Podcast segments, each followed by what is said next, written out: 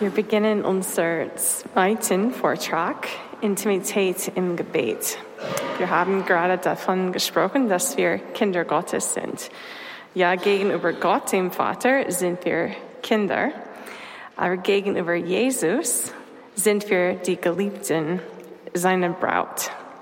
Das gilt für alle, für Frauen und für Männer. Die Beziehung zu Jesus wird in deutlicher Sprache beschrieben und verdeutlicht uns das wunderbare Zusammenspiel zwischen zwei Frieden, Freiheiten, der Freiheit Gottes und der Freiheit des Menschen. Jesus, unser, unser Bräutigam, lädt uns ein, eine Liebesbeziehung mit ihm einzugehen und im Gebet näher ihm zu kommen. Wir möchten im Gebet erfahren, wie viel er von uns liebt und erwartet auf unsere Antwort auf seine Liebe. Schon im Alten Testament offenbart Gott seine Liebe zu uns in deutlichen Begriffen, in der Sprache der romantischen Liebe, der Liebe zwischen einem Mann und einer Frau.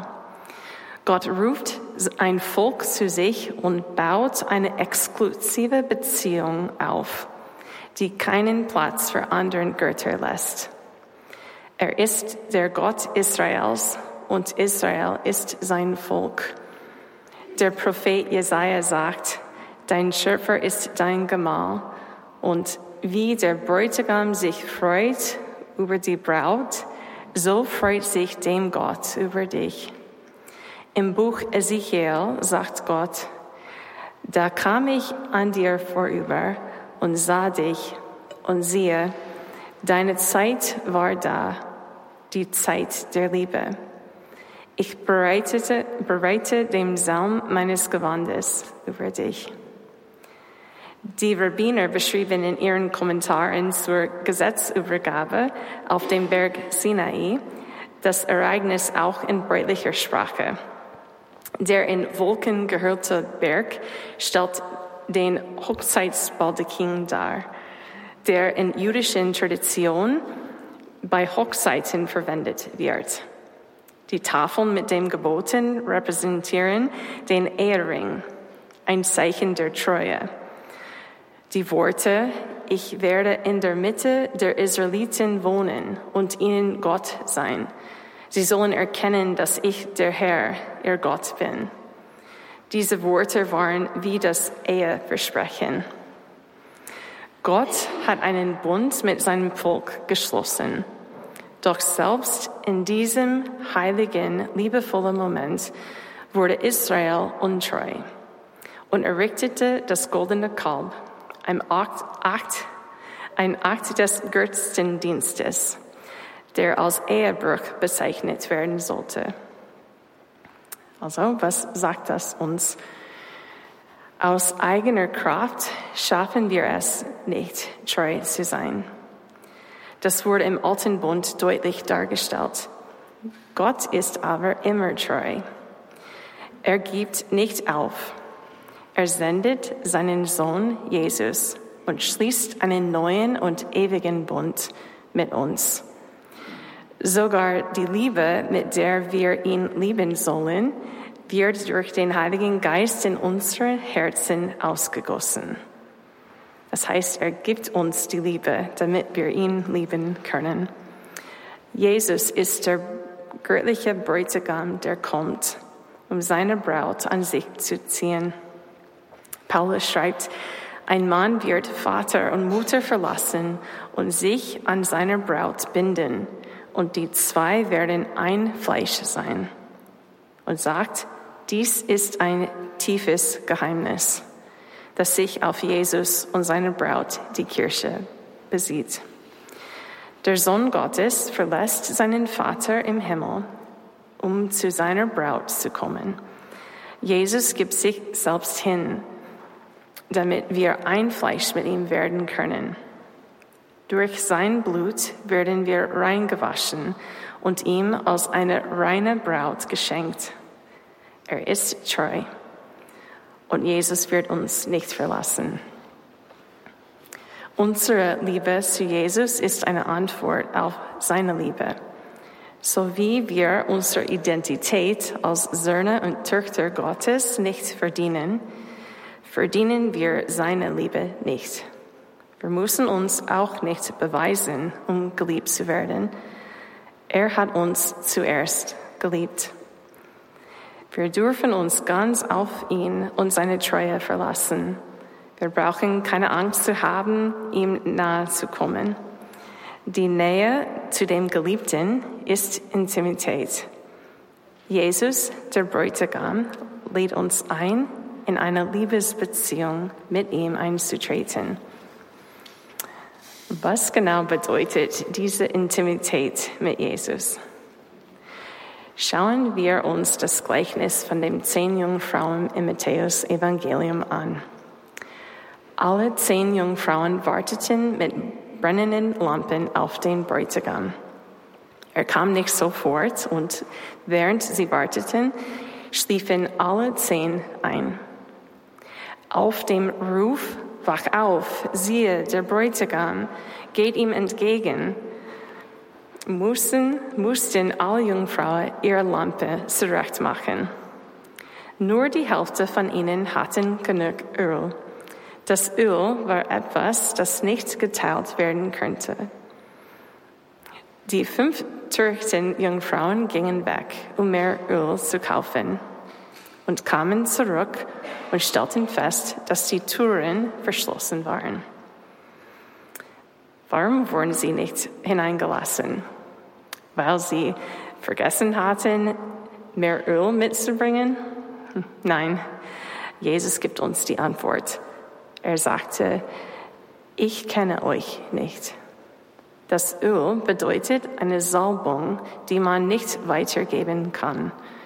Es ist eine Intimität, eine Beziehung, die man mit anderen nicht geben kann. Zwischen der Verheißung, dass der Bräutigam kommen wird, und der Erfüllung, das heißt seinen Kommen, gibt es eine Verzögerung.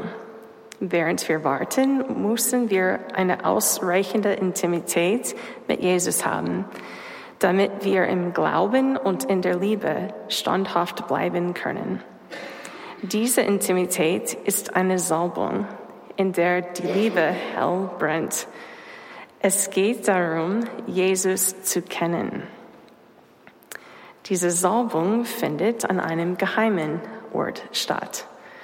Im zweiten Buch der Könige lesen wir von einer Salbung des Propheten, die nicht im Kreis der anderen geschah, sondern in einem inneren Raum.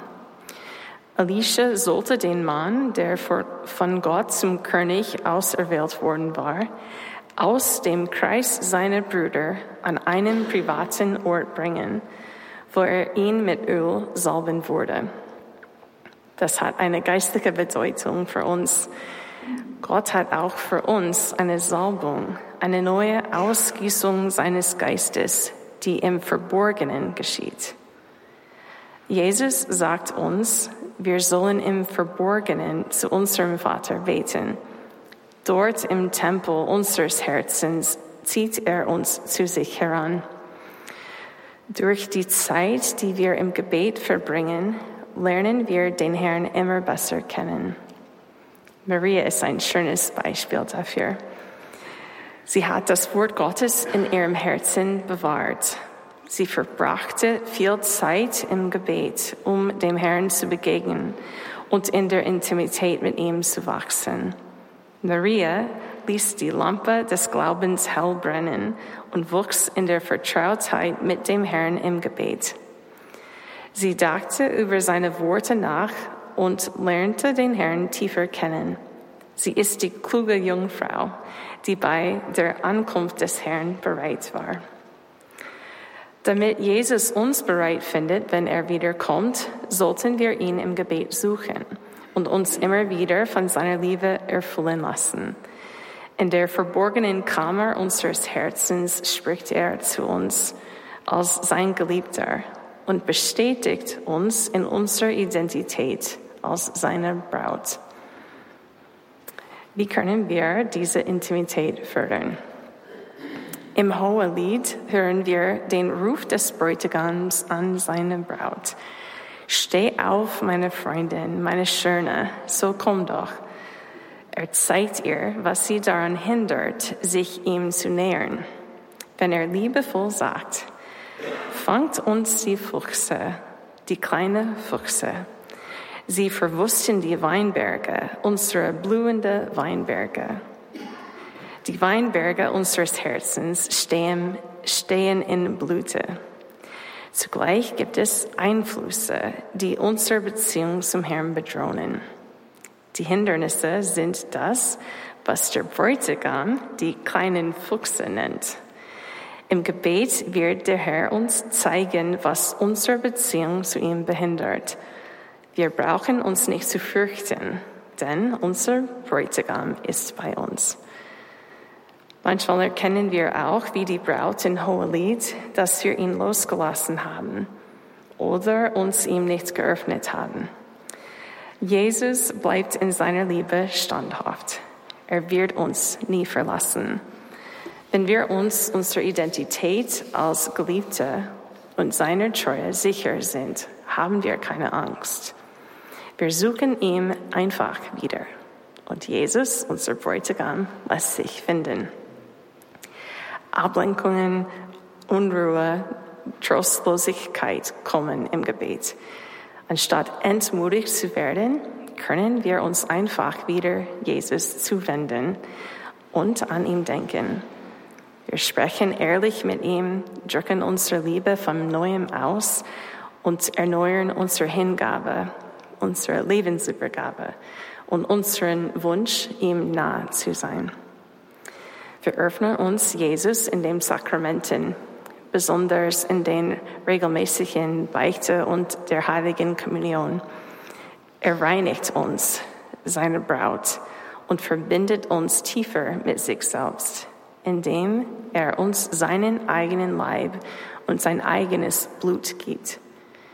Die Eucharistie ist das Hochzeitsmahl des Lammes.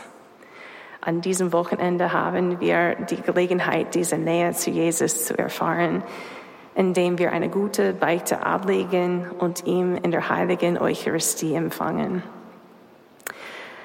Wir haben uns bewusst dafür entschieden, dieses Seminars mit dem grundlegenden Themen der Identität und der Intimität zu beginnen.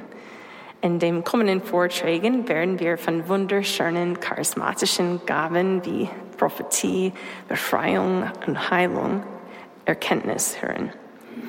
Aber was nutzt es, diese Gaben auszuüben, wenn wir den Herrn nicht tief kennen und unsere Identität in ihm finden? Jesus sagt, wir sollen bitten und wir werden empfangen. Nur wenige Verse später lesen wir, dass wir an unsere Früchten erkannt werden. Das heißt, dass das Wirken des Heiligen Geistes in uns zur Heiligkeit des Lebens führen soll. Wenn wir im Herrn bleiben, bringen wir gute Früchte hervor. Es ist möglich, die Werke des Herrn zu tun und ihm nicht zu kennen. Jesus sagt, nicht jeder, der zu mir sagt, Herr, Herr, wird in das Himmelreich kommen, sondern wer den Willen meines Vaters im Himmel tut. Viele werden an jenem Tag zu mir sagen, Herr, Herr, sind wir nicht in deinem Namen als Propheten aufgetreten und haben wir nicht in deinem Namen viele Machttaten gewirkt? Dann werde ich ihnen antworten, ich kenne euch nicht, weg von mir. In diesem Abschnitt wird nicht denen der Zugang zu Himmel verwehrt, die Gott offen ablehnen, sondern denen, die ihn Herr nennen und behaupten, in seinem Namen Werke zu tun. Interessant ist, dass Jesus sagt, dass er sie nicht kennt. Im Gebet lernen wir die Gedanken und Wünsche des Herrn kennen und er kennt die unserer Herzen. Ja, natürlich, Jesus ist Gott und weiß alles. Aber Jesus möchte, dass wir ihm in der Intimität des Gebets mitteilen, wonach wir uns sehnen. Kennen in biblischen Sinne ist etwas Tiefes und Intimes. Wir lernen das Kennen, wofür das Herz Jesus schlägt, wenn wir Zeit im Gebet mit ihm verbringen.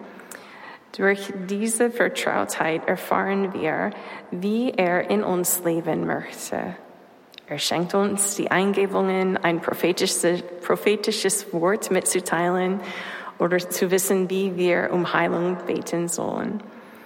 Die Ausübung der charismatischen Gaben entspringt der Vertrautheit mit dem Herrn und ist die Art und Weise, in der seine Liebe in uns, seiner Braut, gute Früchte trägt.